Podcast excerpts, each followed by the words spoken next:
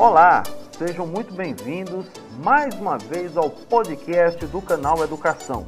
Hoje, na nossa aula de espanhol, nós iremos estudar sobre as palavras homônimas. E aí, professor, o que são as chamadas palavras homônimas? As palavras homônimas são aquelas em que, em algumas ocasiões, elas têm uma escrita igual, mas terão seu significado diferente devido à utilização do gênero ou do contexto em que elas se encontrem dentro de uma oração, de um texto, de um período ou alguma colocação que seja feita dentro dessas situações. As palavras homônimas, elas são divididas da seguinte maneira. Nós temos as chamadas palavras homógrafas. O que é que são as palavras homógrafas? São as palavras que se escrevem e que têm o mesmo som, porém ela tem significados diferentes. Por exemplo, este livro vale 500 pesetas. Né? Tengo um vale de desconto.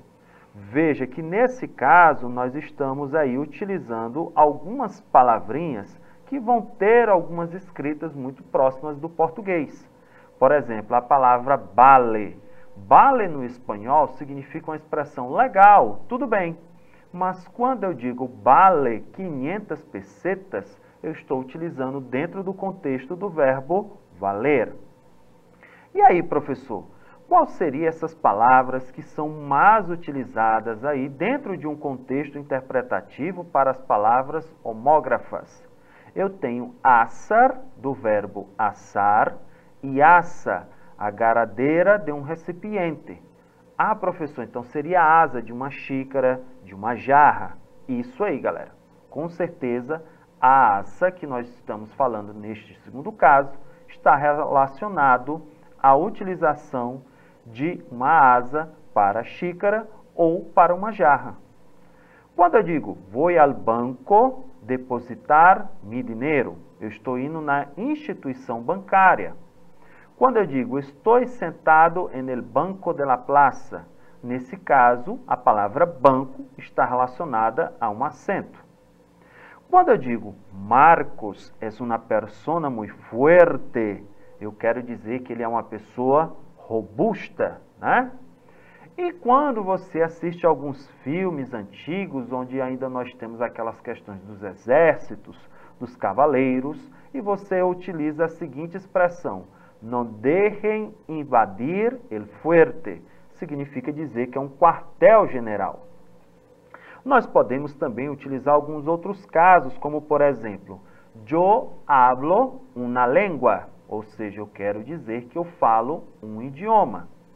Agora, quando eu digo mordi la lengua, significa dizer que eu mordi um órgão do meu corpo, né? eu mordi a língua. Nós temos algumas situações também que são muito utilizadas, e principalmente dentro do contexto interpretativo, quando nós falamos aí dos setores urbanos. Quando eu digo Marta vive em um piso muito largo, significa dizer que a Marta mora em um apartamento muito grande. Quando eu digo Maria pisa fuerte en el suelo, eu quero utilizar neste caso já o verbo pisar. Quando eu digo mi casa é cerca de la iglesia, eu estou utilizando para indicar o quê? Um edifício, um prédio, algum local relacionado ou referente à moradia. Mas quando eu faço a seguinte frase, Juan se casa esta semana, aí eu já estou utilizando o verbo casar-se.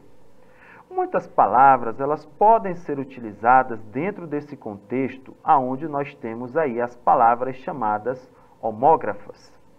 Se você, por exemplo, estiver dentro de um contexto de bar, restaurantes, se você estiver fazendo alguma prova que tem alguma coisa a falar sobre algumas questões de vestimenta e de vestuário, essas são as expressões relacionadas às palavras homógrafas ou palavras homônimas.